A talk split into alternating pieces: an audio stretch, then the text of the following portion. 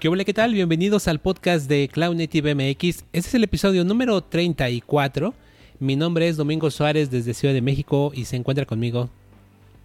Hola a todos, aquí eh, Marco Muñiz. ¿Qué tal? ¿Cómo les va? ¿Qué tal, Domix? Chingón, mano. Eh, dos, eh, la semana pasada no grabamos, pero bueno, estamos de vuelta.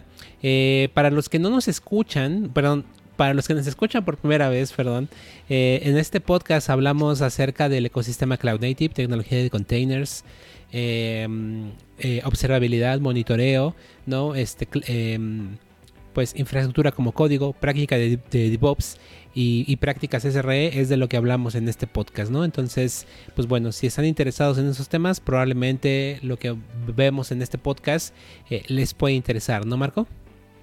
Sí, así es. Y también un poquito de, desarrollo, porque eso es, ese es nuestro background y ya en los últimos años pues nos hemos clavado en esto del Cloud Native y, Kubernetes. Así es. Eh, en el episodio pasado, ahora sí que previamente en, el podcast de Cloud Native, ¿no? Este... Eh, avisamos, ¿no? Que vamos a regalar eh, cuatro entradas, ¿no? Para el, el, el KubeCon Europa 2020, ¿no?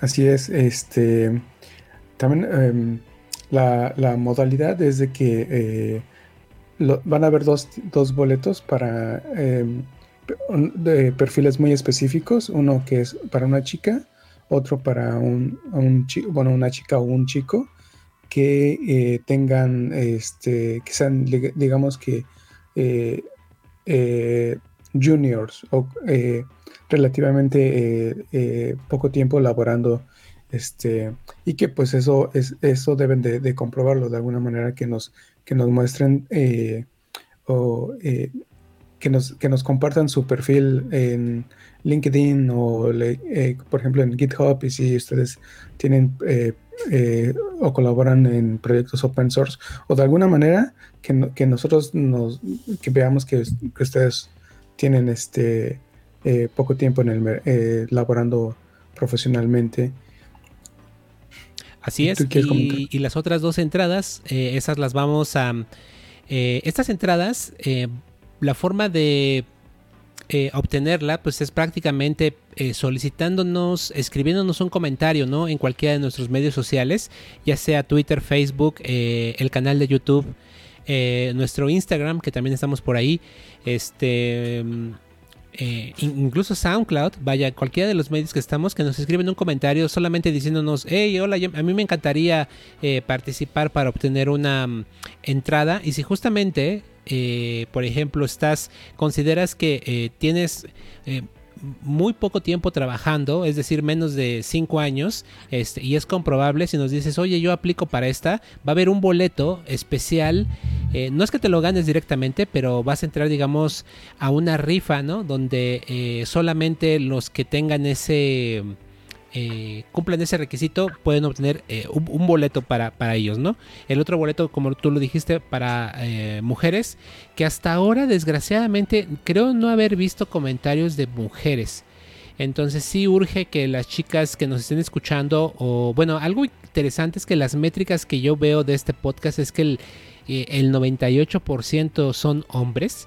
Entonces, pues también pedirle a los chicos, oigan, ustedes seguramente conocen alguna ingeniera, pásenle el tip y que nos escriban, ¿no? Para que les podamos, eh, eh, pues, regalar este pase para que puedan eh, ver KubeCon virtual de este año.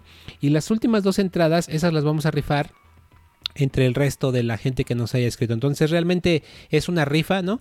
Em, y esa rifa la vamos a hacer en vivo si no mal recuerdo, creo que va a ser dentro de dos semanas, ¿no?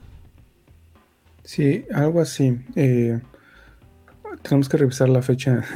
si no, pues vayan al, podcast pasado y, ahí se van a entrar. así es, pues bueno. Entonces, pues bueno, les pasamos el tip. Un, último comentario. Eh, desde que, eh, pues bueno, el evento es virtual, es en línea, entonces pues este, no porque esta comunidad está, digamos que enfocado de cierta manera a México, este, eh, personas eh, de otras nacionalidades este, pueden participar. Eh, entonces, pues ahí, este, interactúen. Claro, está abierto para todo el mundo, ¿no? Solo considerando que eh, la zona horaria de Europa, ¿no? Seguramente van a empezar muy temprano debido a las diferencias horarias, pero pues bueno, creo que para los que vivimos en América va a ser, digamos, el único eh, inconveniente, pero para el resto del mundo, pues bueno, sobre todo para usar en el hemisferio este eh, Oriente, ¿no? Pues va a ser un poquito más, este, más sencillo, ¿no? Casi, no en su mismo time zone, pero no va a haber tantas horas de diferencia como puede haber con América, ¿no? ¿No? Así es. Bien, entonces, pues bueno, esta semana tenemos ahí cosas interesantes. De hecho, estoy muy emocionado por los repos, porque hay unos repos de código que encontraste que están muy chingones. Entonces, pues bueno, vamos a empezar con eh, eh, eh, el podcast de esta vez, de esta semana, tiene que ver mucho con el crecimiento que sigue teniendo la CNCF. Eh, recordemos que la CNCF es esta fundación que está em, dándole, pues digamos, pues toda una serie de recursos para que proyectos de infraestructura de la nube pública se desarrollen, ¿no? Y justamente hay algunos de esos proyectos que eh, hemos estado viendo que esta fundación eh, sigue creciendo, ¿no? Entonces, em, hay, hay por ahí una noticia al respecto. Y también hay otro crecimiento interesante que tiene que, ver con, pues, con la estrella de la corona de la CNCF, que es Kubernetes. Y también con otra cosa, con un lenguaje de programación que hemos estado hablando muchísimo en este podcast los últimos, los últimos meses, ¿no? Que es Rust, que sigue creciendo de una manera eh, increíble, ¿no? Para, eh, sobre todo para desarrollar infraestructura, ¿no? Entonces, pues bueno, vamos a hablar eh, de ello justamente en esta ocasión. Entonces, la primera nota que tenemos por ahí es que justamente un proyecto que, bueno, ya tenemos tiempo de conocerlo, ¿no? Que es el Operator Framework. me sorprendió mucho este movimiento, ¿no? Que Red Hat lo está de cierta manera donando, ¿no? A la CNCF. Sí, y este, yo creo que de alguna manera como hace sentido porque em, no, eh, a pesar de que es un, un, componente en Kubernetes, este, no tienen como tal un, un, este, eh, un proyecto que, que nos permita desarrollar este, operators. Entonces, tal vez lo vemos un poquito raro o tal vez le vemos que, que hace sentido yo creo que hace sentido porque así la, la CNCF ya tiene como de alguna manera oficial un proyecto que, que, nos permita desarrollar este operators. Y pues bueno, justamente como, como lo vemos aquí en la nota, pues este es como ya el, anuncio de que este eh, pues ya eh, la CNCF va a tener este eh, toma, toma las riendas de, del operator framework eh, que hasta, digamos que hasta el momento pertenece a Red Hat y que viene de, de eh, CoreOS. Entonces, este, pues sí, eh, si quieren conocer más de operators, ahí hemos estado hablando de, hay otros, otros frameworks que nos permiten desarrollar operators. Entonces, este, se revisen en, en, nuestros podcasts de otras opciones. De, de, hecho, tenemos una transmisión, ¿no? De, una, mm, de un meetup que hicimos virtual acerca del Operator Framework, eh, donde hablamos incluso también de los CRDs eh, de Kubernetes. Eh, incluso, digo, esto lo conozco bien porque a mí me tocó darlo, entonces este, hablé implementé un pequeño operador usando justamente el Operator Framework. Entonces, si, si, están interesados, véanlo. A ver si les podemos dejar la tarjetita por aquí arriba o si no en la descripción. Este, les dejamos en la liga ese video para que lo vean. De hecho, creo que puede servirles mucho porque es muy introductorio.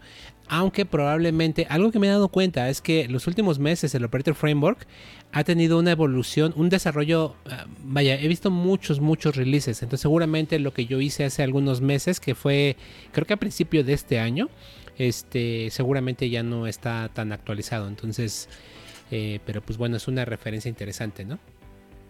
Sí, sí me acuerdo que te aventaste ese, esa introducción. Así es. Pues bueno, si quieres pasamos a la siguiente nota. Sí. Va. Eh, la siguiente pues es este un anuncio que creo que ya eh, se esperaba y es este el, CubeCon, eh, la edición eh, de, Norteamérica, pues también ya es virtual oficialmente. Y este, y pues en este caso, bueno, para este evento las fechas es en del 17 al 20 de noviembre. Y este, y pues estén pendientes, a lo mejor posiblemente este, igual regalemos otras, otros pases. depende como de varias cosas. Claro. y este, sí, y este, y pues sí, ahí muestran algunas estadísticas de lo que, ah, eh, eh, de lo que eh, está moviendo en los proyectos de la CNCF, ¿no? Y pues sí. Pues sí, era esperado. digo, qué bueno que ya lo hacen oficial. Em, entonces, este año no va a haber viajes, Marco, a, a, ningún CubeCon, desgraciadamente. Pero pues bueno, esperemos ver todo el contenido en línea, que sin duda, mm, como siempre, lo que voy a extrañar este año es justamente mi dotación de eh, stickers, y de playeras, ¿no? O remeras o polos, ¿no? Este, como le dicen en otros países. Eh, creo que es lo que más, de las cosas que más me... El swag, el swag es algo que voy a extrañar mucho este año, entonces... Sí. Pero bueno. Yo creo que yo me quedé con las ganas de de visitar Boston, que era eh, la locación para este año. Sí. Este, he escuchado que es una ciudad muy bonita, entonces eh, así me quedé como novia de rancho. Sí, no, hombre, no, pues, yo igual, mano, sí, este. Pero bueno, ya, ya vendrán, eh, habrá más tiempo que, que otras cosas, entonces seguramente el próximo año, cuando finalmente podamos darnos nuestros shots de la vacuna anti-COVID-19. Entonces esperemos eh, que podamos asistir con pues con toda confianza, ¿no? Porque la verdad ahorita, aunque tampoco da confianza, incluso salir de casa, ¿no? sí. Igual lo que, lo que este, ahorremos de dinero ahorita, de no salir y de cosas, pues lo vamos a gastar en la vacuna. sí. es una broma. No, pero tienes razón, güey. O sea, no, no, vas, no es barata, ¿eh? Porque creo que necesitas al menos cuatro dosis. Sí, bueno, experimentales, ¿no? No, es, no hay algo que sea ya oficial, pero sí. Tienes razón. De hecho, yo creo que por eso son cuatro shots los que te tienen que dar. Em, pero sí, digo, bueno, hay, hay, hay, detalles por ahí. Entonces, este sí, eh, no si, si, no salen de casa, pues sí, es muy buen consejo, Marco, ¿no? Hay que ahorrar para la vacuna porque creo que muy pocos seguros de salud lo cubren, ¿no? Si no es que ninguno, no estoy muy seguro. La verdad no sé para la vacuna, pero eh, por ejemplo, eh, aquí había escuchado que algunas este, eh, aseguradoras este, no cubrían ni siquiera el, test.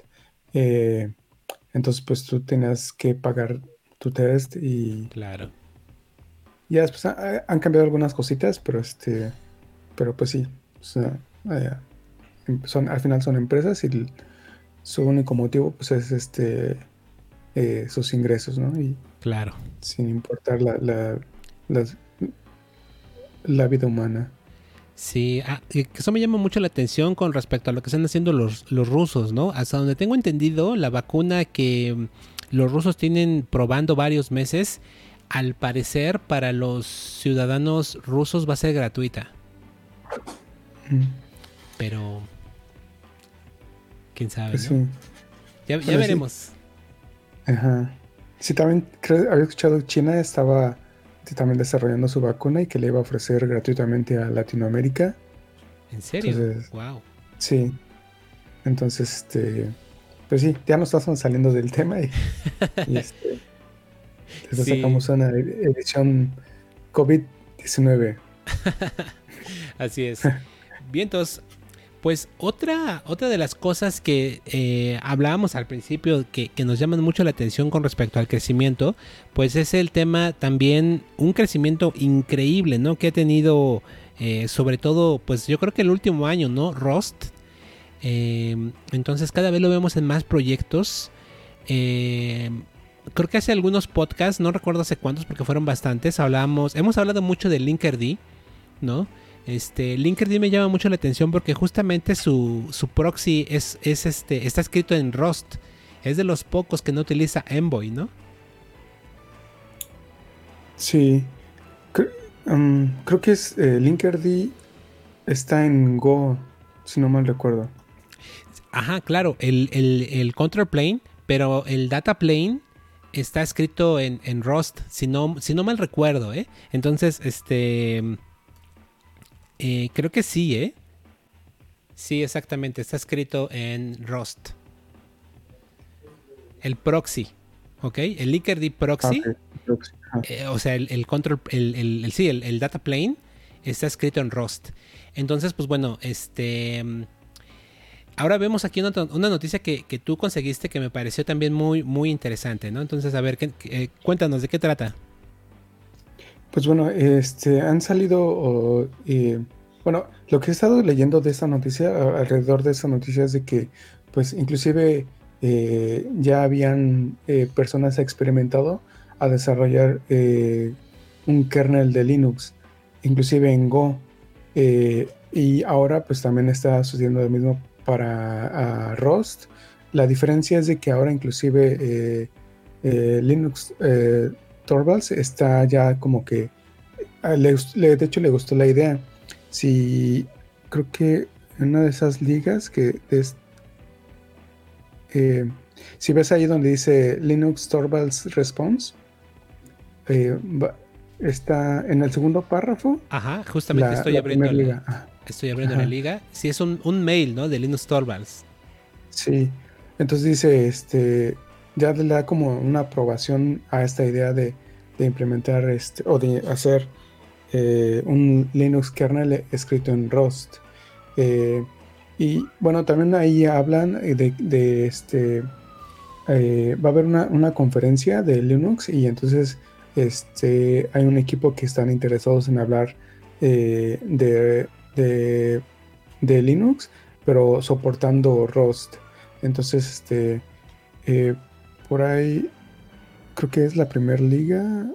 Ah, bueno, sí, la primera liga de ese, de ese documento es como que el, este, el thread de, email, donde dice, ah, pues precisamente la, conferencia es Linux Plumbers, Plumbers Conf se hace en la primera liga del documento y ahí pues entonces ya se, desenvuelve eh, el hilo eh, eh, relacionado a, pues soportar Rust en, Linux. Entonces, este, es una, es una, es una noticia que me, que me agrada bastante y me, emociona porque este, me ha agradado bastante Rust por el desempeño la verdad es que sí, si, si tú requieres de, de, cargas de trabajo que sean, eh, que tengan un desempeño muy, muy, muy alto, Rust es la opción. Eh, aunque sí, pues requiere la curva de aprendizaje si es demasiado inclinada, este, pero eh, eh, yo creo que el producto o el, el, em, si el producto final es de, verdad algo que vale mucho la pena.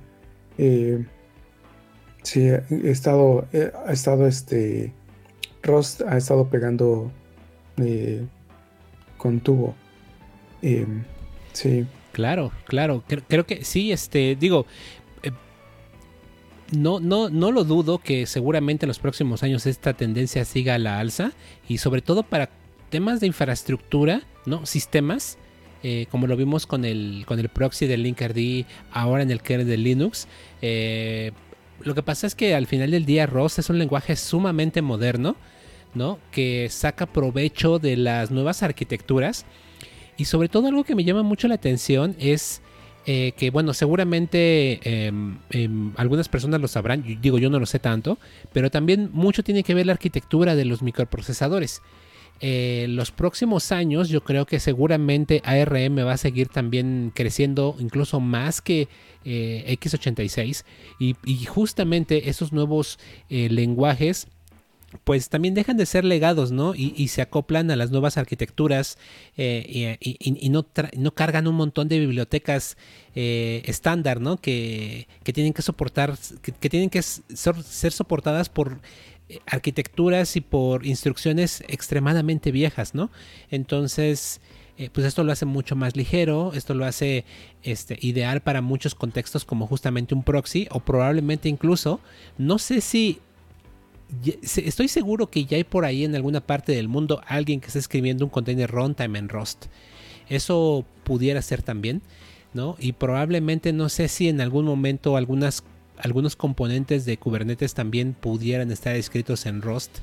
Eh, digo, se vale soñar, pero eh, creo que al, ritmo que va en los próximos años podremos ver eh, sorpresas interesantes con este lenguaje de programación.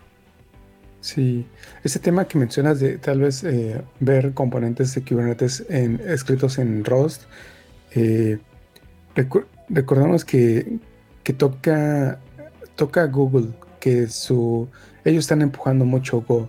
Entonces ahí se va a volver un tema interesante con ellos. Eh, justamente lo que hablamos el, el podcast pasado, en esas políticas internas de cómo Google maneja este proyectos, ¿no? Y que por eso lanzaron su, su propia este, fundación. Eh, ¿Perdón? Su propia fundación. Sí, que, es donde eh, manejan este ahora Istio. Exacto. Eh, pues sí.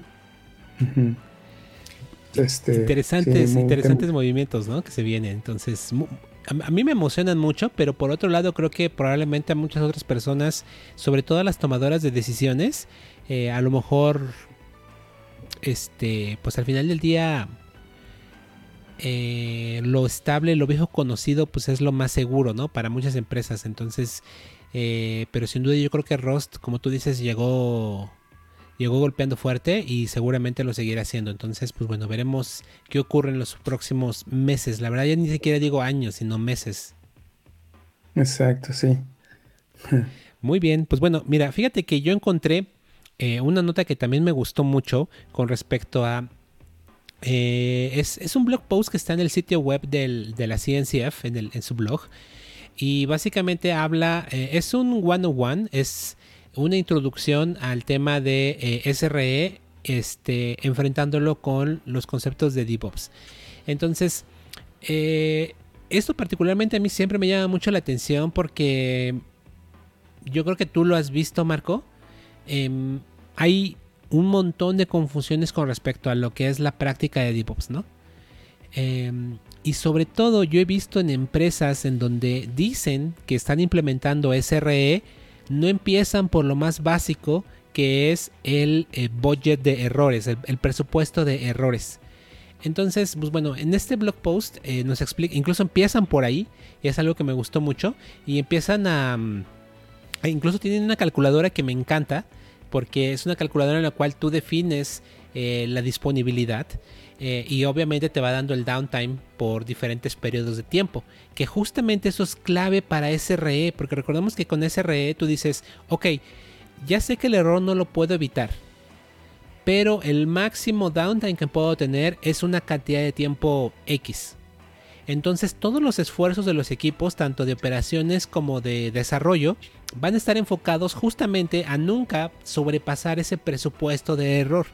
¿no? Entonces si eh, por alguna razón hay downtimes, eso significa que entonces no van a introducir más cambios porque cada cambio potencialmente puede romper algo, ¿no? Entonces es como ir... Em, ahora sí que... Exacto, ¿no? Es, es eh, no como regularmente siempre es todo que, güey, todo urge, ¿no? Entonces justamente cuando todo urge, eh, ocurren muchísimas, muchísimas, este, por las presiones, ¿no?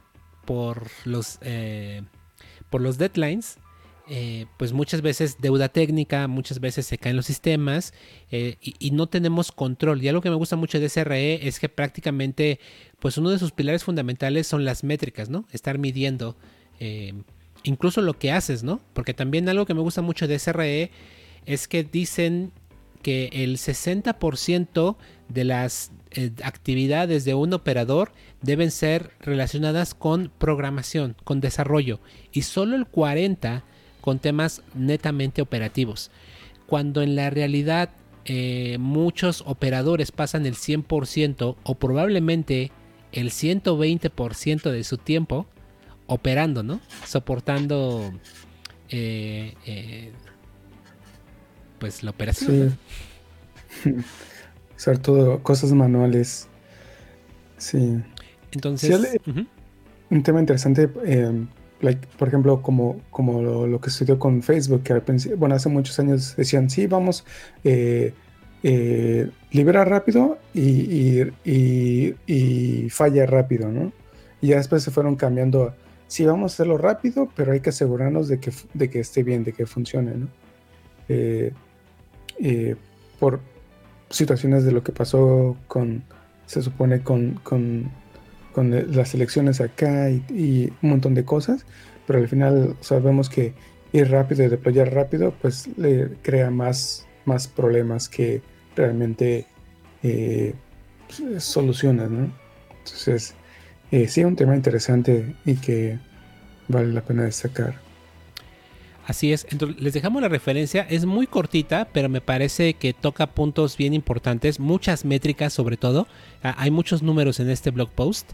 Este mm, creo que aquí todas las industrias y sobre todo cada profesional eh, tiene mucha mucha labor porque al final del día es un tema cultural, ¿no? De hecho, justamente aquí hay un subtítulo dentro del blog post que dice que hay un cambio cultural, un cultural shift.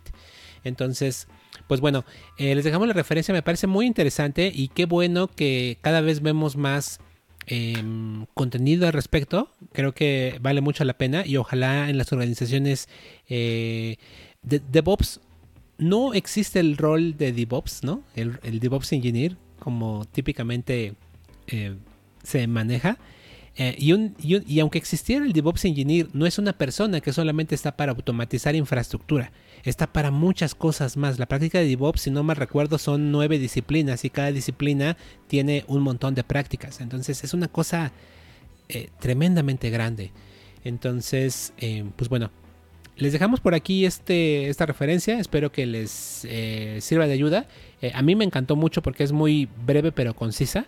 Entonces yo, yo la voy a pasar a, a, muchos conocidos que tengo por ahí para que pues le echen un vistazo, creo que vale la pena. Sí, muy buena. Vientos. Y hasta ahí llegan nuestras noticias y nuestras notas. Y vienen por ahí los tuitazos, ¿no? Sí, y pues bueno, empezamos, bueno, empezamos con este único tweet que tenemos para esta sección.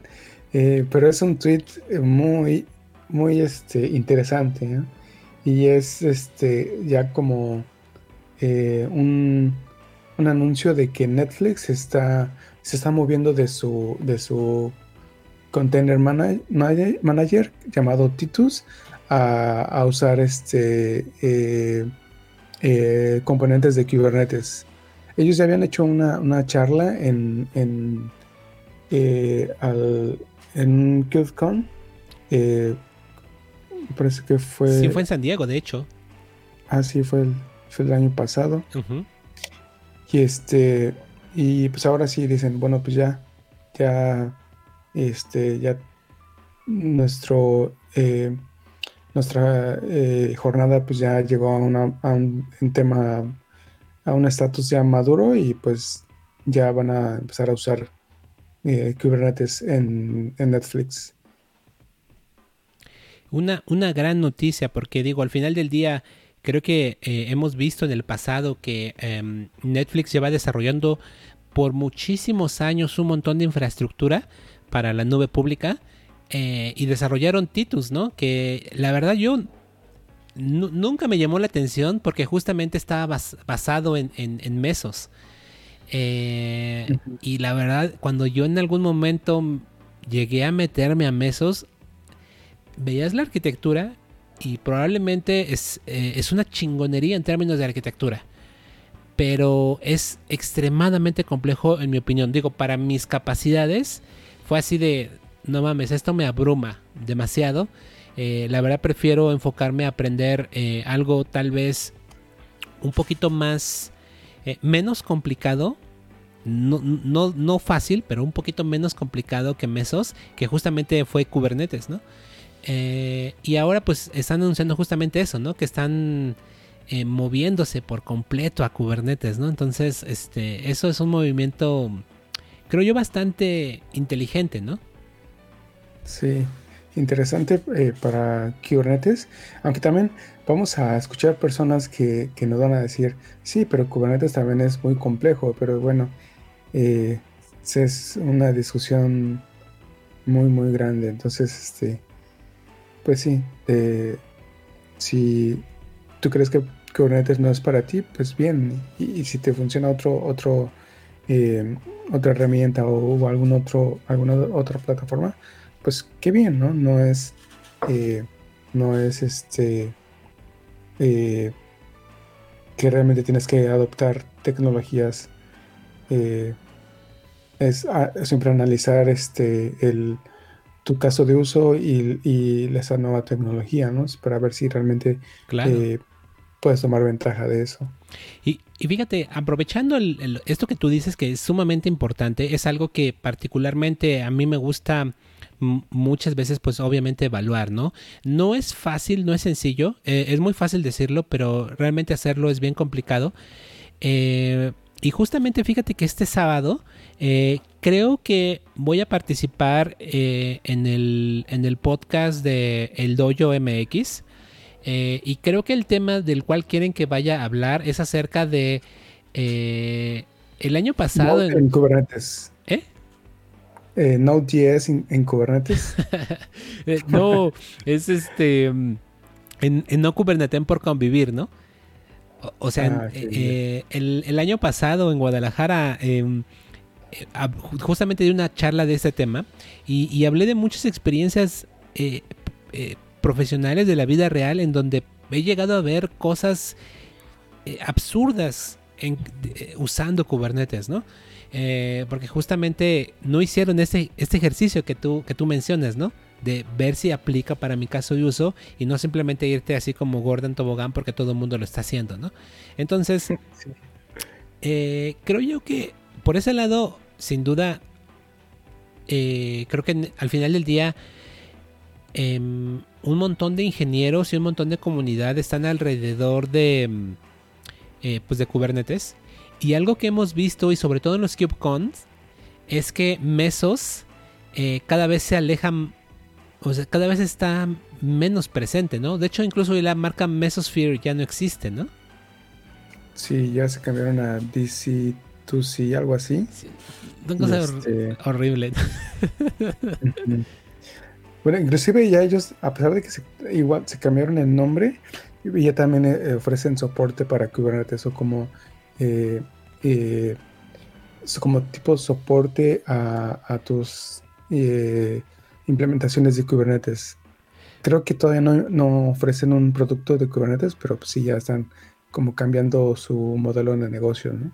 Es que no hay de otra, o sea, todo el mundo está en Kubernetes ahora y seguirá estando. Entonces, este, mm, pues bueno, eh, interesante movimiento de Netflix, me da mucho, mucho gusto eh, y qué bueno que no le dediqué tiempo a aprender mesos, mano. Sí, casi, bueno, ya, sin albur. no aprendí mesos. Vale, pues. Entonces, pues bueno, pasémonos al siguiente tema que traes por ahí, que tiene que ver mucho con lo que hablábamos hace un momento de SRE, ¿no? De hecho, es, en mi opinión, básico, ¿no?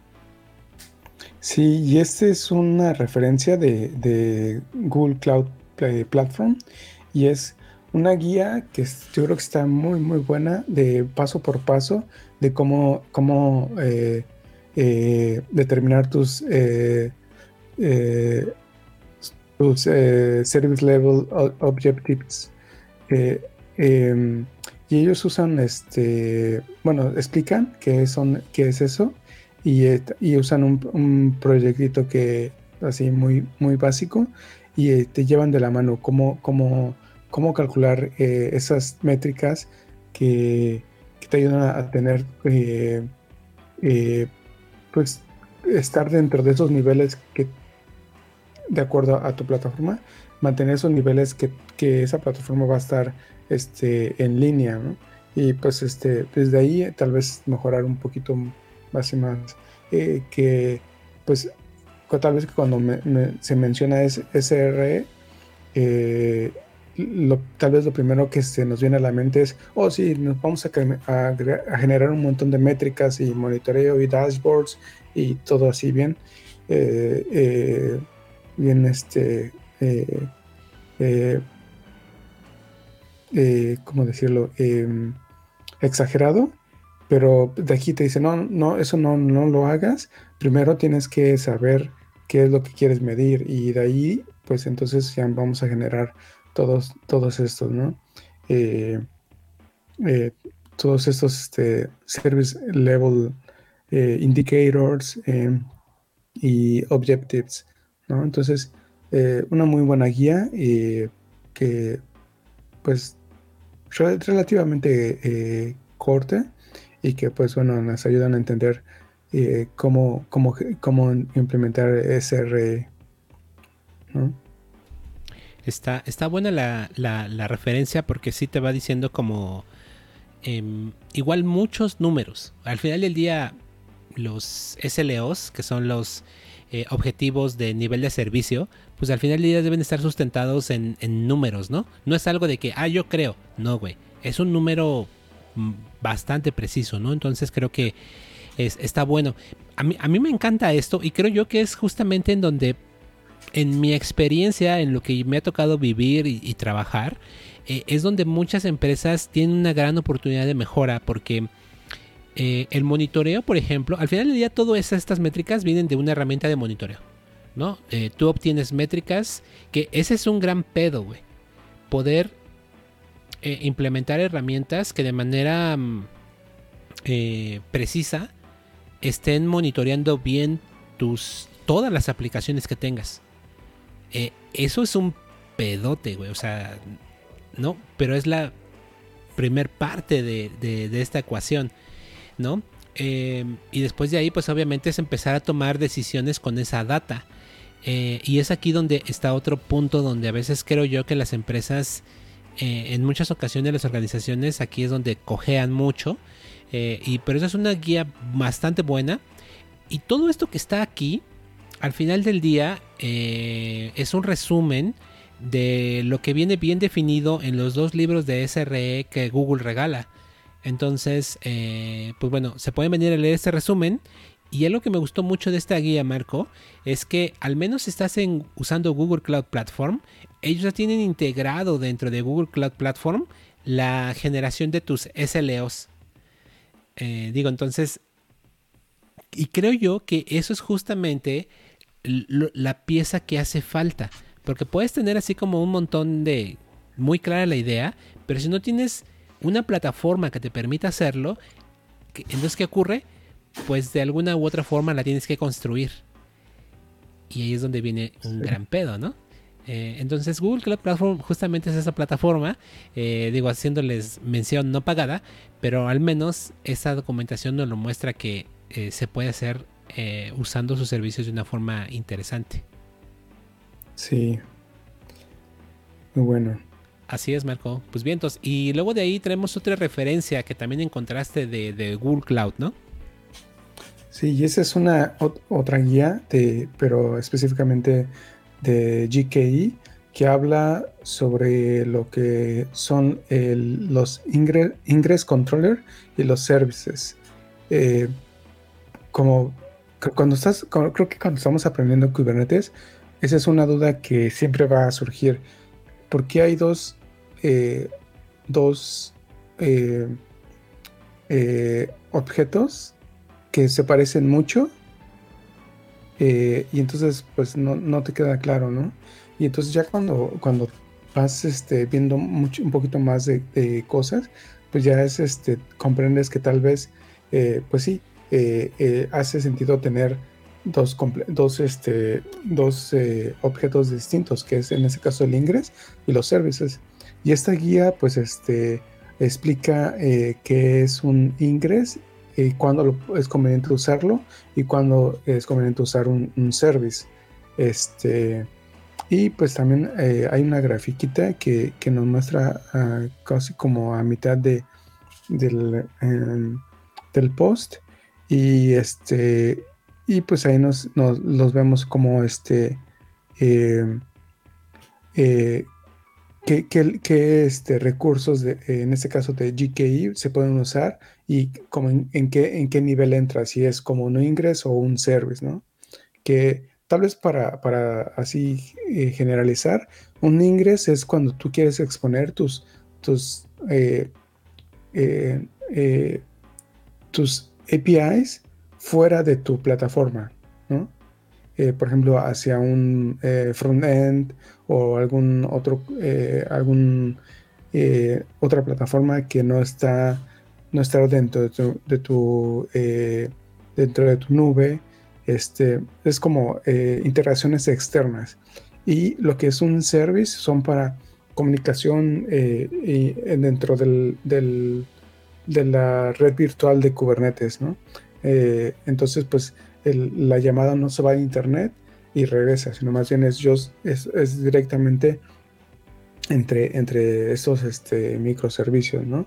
Este, y pues ahí, pues justamente el eh, abajito, te, abajito nos muestra un, eh, otra, otra gráfica que nos eh, dice tipo de, red interna, pues entonces usa esto, ¿no? Y, el tipo de red externa, pues entonces usa algo más.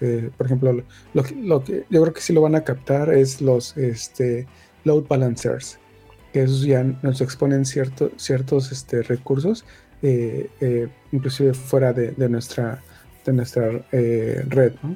Entonces creo que es una referencia muy eh, vital para, para eh, entender y, este, cómo, cómo funciona Kubernetes y cómo podemos exponer nuestros APIs. Exacto, sí, me, me, gustó, está... Es que estos güeyes siempre hacen documentación bien buena, ¿no?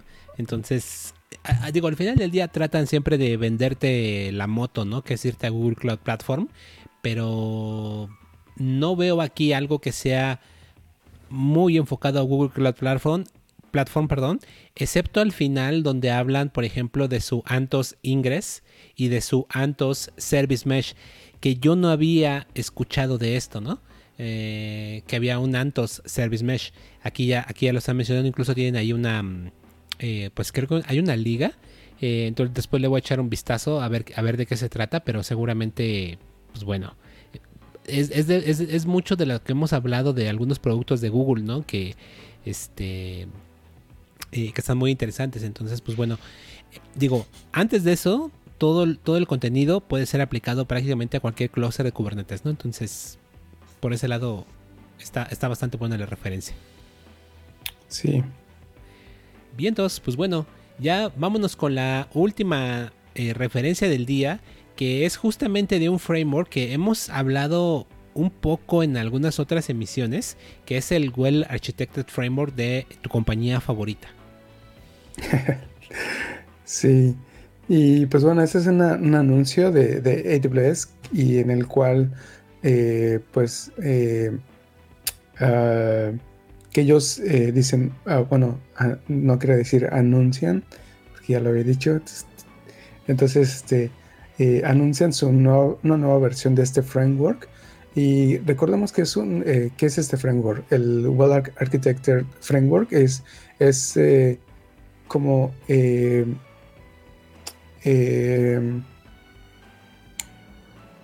em, como las mejores prácticas para implementar ciertas cosas. Eh, en este caso, pues es enfocado a, AWS.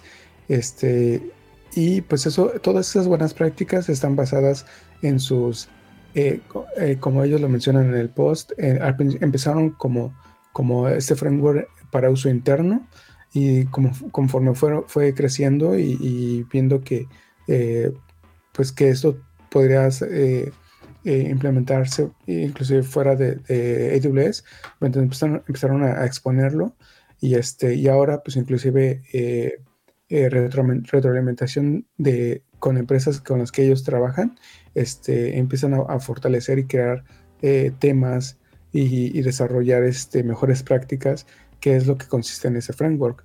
Eh, y pues bueno, ¿qué, qué, es, ¿qué viene de nuevo? Pues entonces este, agregan unos, unos temas que es Operational Excellence. y pues bueno, ahí van a ver, ¿no? los diferentes este, eh, eh, temas que vienen de, debajo. Y también otro de seguridad, de reliability, de performance efficiency, eh, cost optimization. entonces, pues sí, si ustedes quieren de alguna manera como mejorar o, o inclusive evaluar su, su, plataforma, este, tienen una, una herramienta que le llaman de Well Architected Architected Tool. Y entonces pues ustedes ya este, eh, muestran o envían su, diagrama de, perdón, de su plataforma y ellos ya lo evalúan de acuerdo a esos que le llaman pilares de, del framework y, este, y pues ya les dan como un resultado. Y hasta abajo pues van a, van a ver de estos pilares este, las ligas allá más, este, a contenido más concreto, ¿no?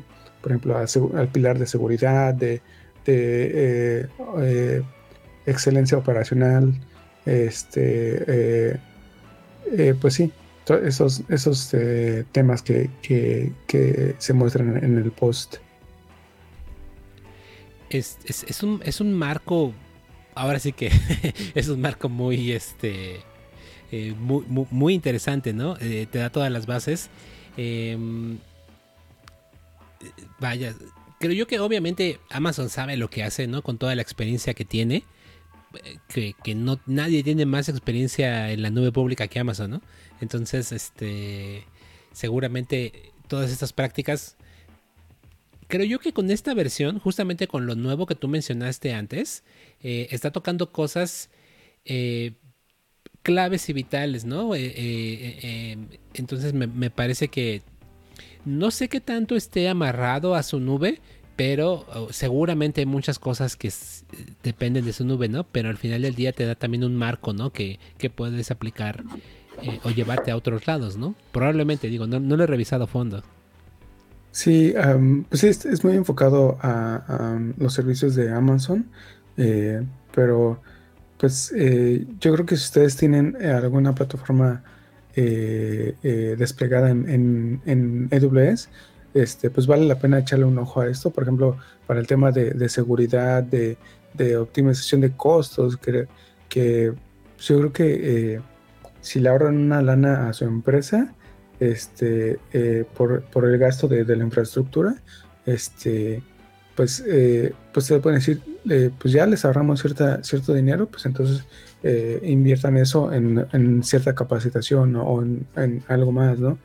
Este, entonces, pues esa es como cierta motivación eh, para, para eh, voltear a ver ese tipo de, herramientas. Y, algo que estaba viendo aquí que me llamó mucho la atención es que este framework está disponible en varios idiomas, no solamente en inglés. Entonces aquí mencionan que lo tienen disponible en español, francés, alemán, italiano, japonés, coreano, eh, Brasil, eh, portugués brasileño, este, chino tradicional y, chino simplificado. ¿no? Entonces, eh, no hay pretexto que el idioma sea una barrera. Digo, por si no, por si, el, por si el inglés es algo que nos pueda detener, al menos justamente Amazon lo está liberando en todos estos idiomas. y, y, creo yo que el hecho de que soporte chino no sé si está porque obviamente Alibaba, eh, el hecho de que soporte alemán está por todo el tema de eh, alemán, francés, italiano, por todo lo que hemos hablado en otros podcasts de, eh, de este Exactamente. Entonces, se tiene que poner las pilas cañón, ¿no? Sí. Ah, creo que Va, a ser un. E, ese proyecto de la Unión Europea va a ser un buen rival.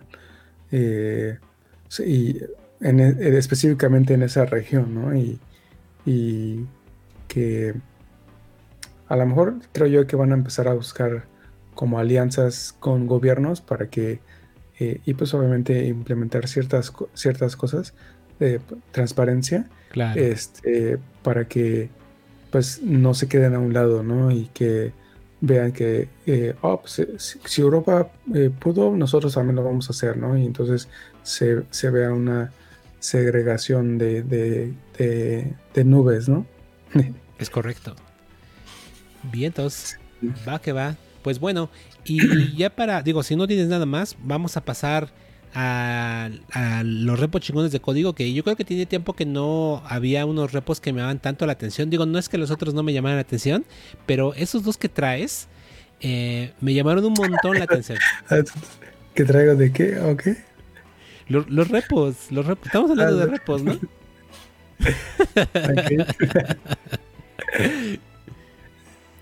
ah, ya, sí. Así es. Bien, entonces, pues bueno, el primer repo que se llama eh, Cube Live, ¿no? Me, llamó mucho la atención. De hecho, voy a poner la pantalla en grande para que vean eh, más o menos eh, qué es lo que hace, porque eh, a mí sí me pareció un poco impresionante. Sí, bueno, es Cube Live.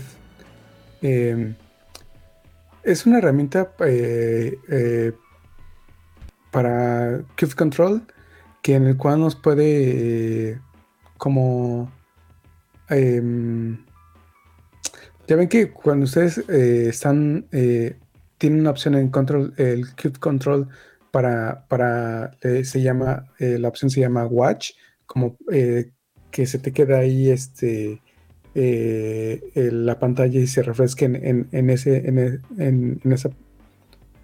esa, pantalla cómo, se, cómo evolucionan tus recursos.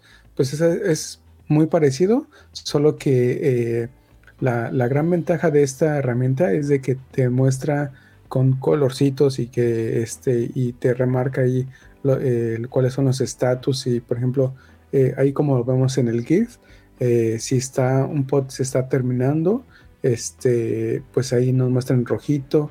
Es como que un, una eh, em, pues más gráfico y que se pueda distinguir de manera más fácil no y, y pues bueno, inclusive ahí tú vas seleccionando los recursos y, por ejemplo, si eh, ahí como lo muestra, ¿no? Este, ¿qué opciones tienes para ese recurso? Por ejemplo, eliminar o hacer algo, entonces pues ya nada más lo seleccionas ahí y pues ya él se encarga de, ejecutar el comando de Cube Control. Entonces, este, una, herramienta interactiva eh, visualmente, este, eh, que nos ayuda a pues a, administrar recursos en Kubernetes. Sí, me, gustó bastante. Creo que para los que operan eh, todo el día clusters de Kubernetes, esto es una herramienta bastante buena. Lo único que me llama la atención es que está escrito en, JavaScript. Entonces, este, requieres tener instalado al, al parecer Node, eh, porque lo instalas como un módulo de NPM. Entonces, eh, ese es el único pequeño detalle que le veo. Em, no, em, no, no es, digamos, tan nativo, por así decirlo. Digo, cosas en Go o en Rust son todavía más, esas son más nativas, ¿no? Pero, pues bueno, fuera de ahí, lo que hace me parece bastante bueno. Ya habíamos visto en su momento, hace el año pasado, ¿no? Un repo de una herramienta parecida. No me acuerdo cómo se llamaba. Este. Ah, y no me acuerdo tampoco, pero. Pero más o menos parecida, ¿no? Eh, la diferencia es que algo que me gustó mucho de Live es que eh, es de cierta forma bastante minimalista en la interfase, pero sin dejar de ser o de ofrecerte muchas ayudas visuales. La otra era mucha más cargada porque tenía por todos lados como ventanitas, recuadros de todo lo que tenía. Entonces creo yo que eso en ocasiones puede ser un poco eh, no distractor, pero sí abruma. Y esta me gusta mucho, que se parece mucho a Cube Control, porque prácticamente te pone las columnas igual que Cube Control, muy parecidos al menos, eh, solamente que con colores, ¿no? Entonces, eh, eso es algo que me llamó mucho la atención de esta herramienta. Sí, pues una, sí, como mencionas, este, el único pero que le ponemos, pues es que está escrita en, en JavaScript. Y pues bueno, si ustedes quieren colaborar, pues al final está ahí, este, eh, eh, creo los, los, los, temas en el cual está eh, interesado en, desarrollar o agregar el soporte. Entonces, pues, si, les, si les gusta y, y, les, les, gusta la herramienta y, y también JavaScript, pues este una buena opción para colaborar. Y entonces, pues bueno, y luego otro repo que también me gustó mucho, no, sobre todo porque yo no había visto una herramienta que hiciera lo que hace este, este repo, ¿no? Digo, yo al menos no había visto y siento yo que es algo bastante útil. Sí, em, la herramienta se llama CubeBall y es eh, otra herramienta de, que observa pero en este caso eh, observa los volúmenes, ¿no?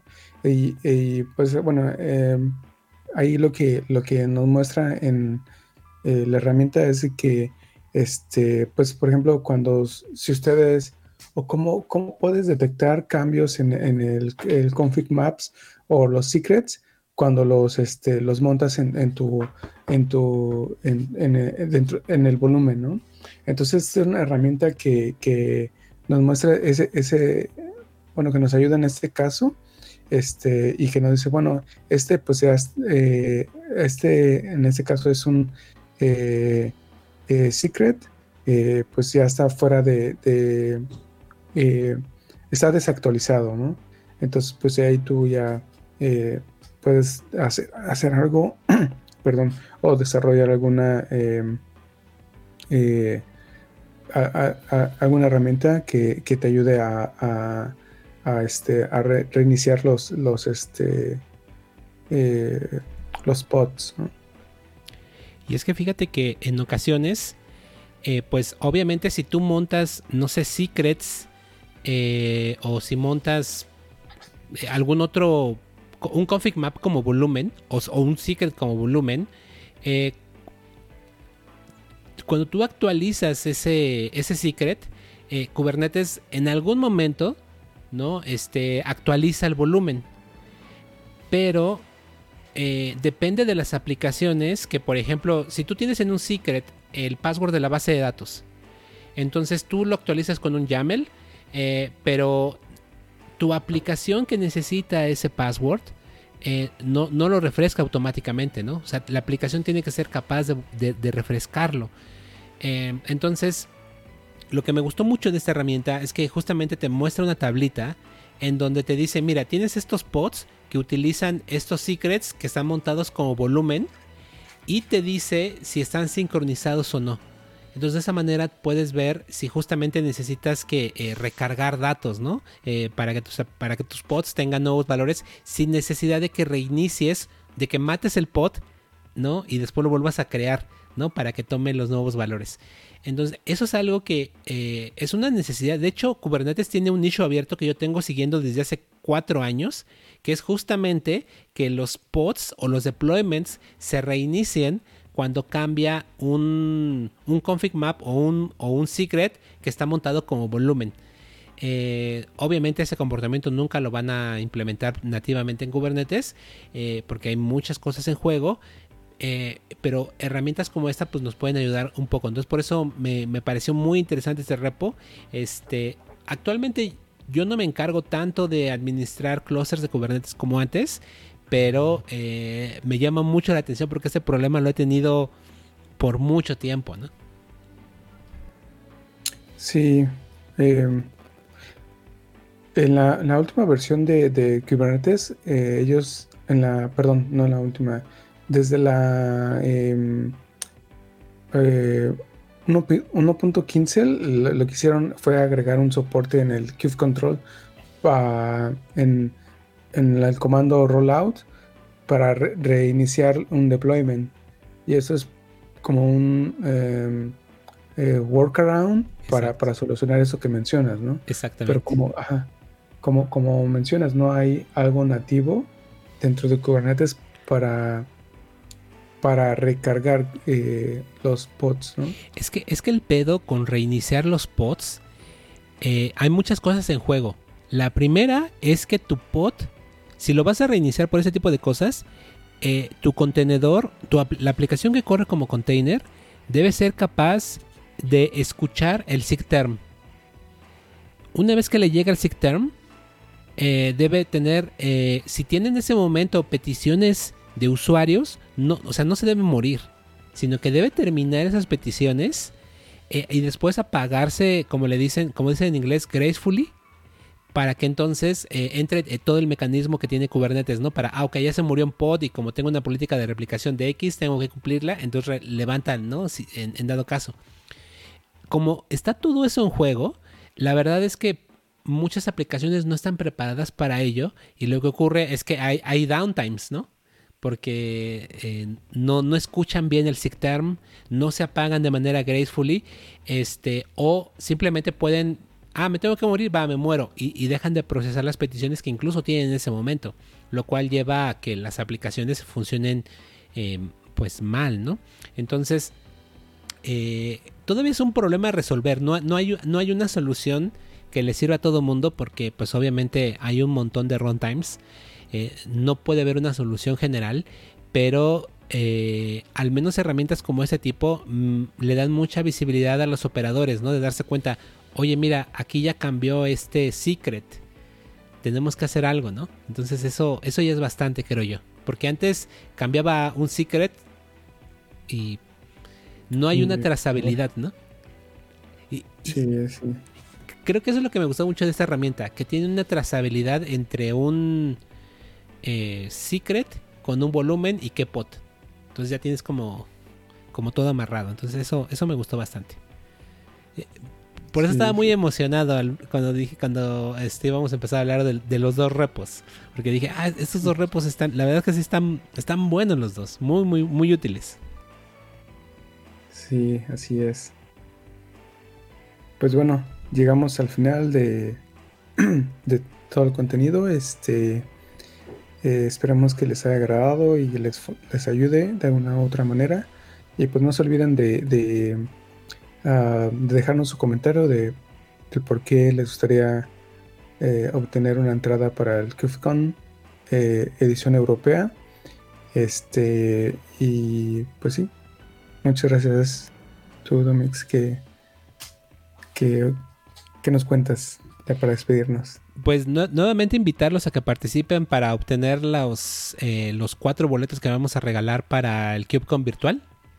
Entonces, eh, pues ojalá nos puedan acompañar, eh, bueno, participar más bien, y ojalá puedan ganarse pues en la entrada. Son cuatro, hay muchas posibilidades.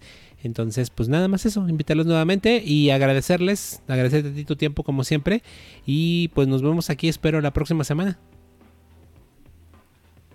Sí, gracias a Tomex y a todos nuestros escuchas o eh, los que nos vean.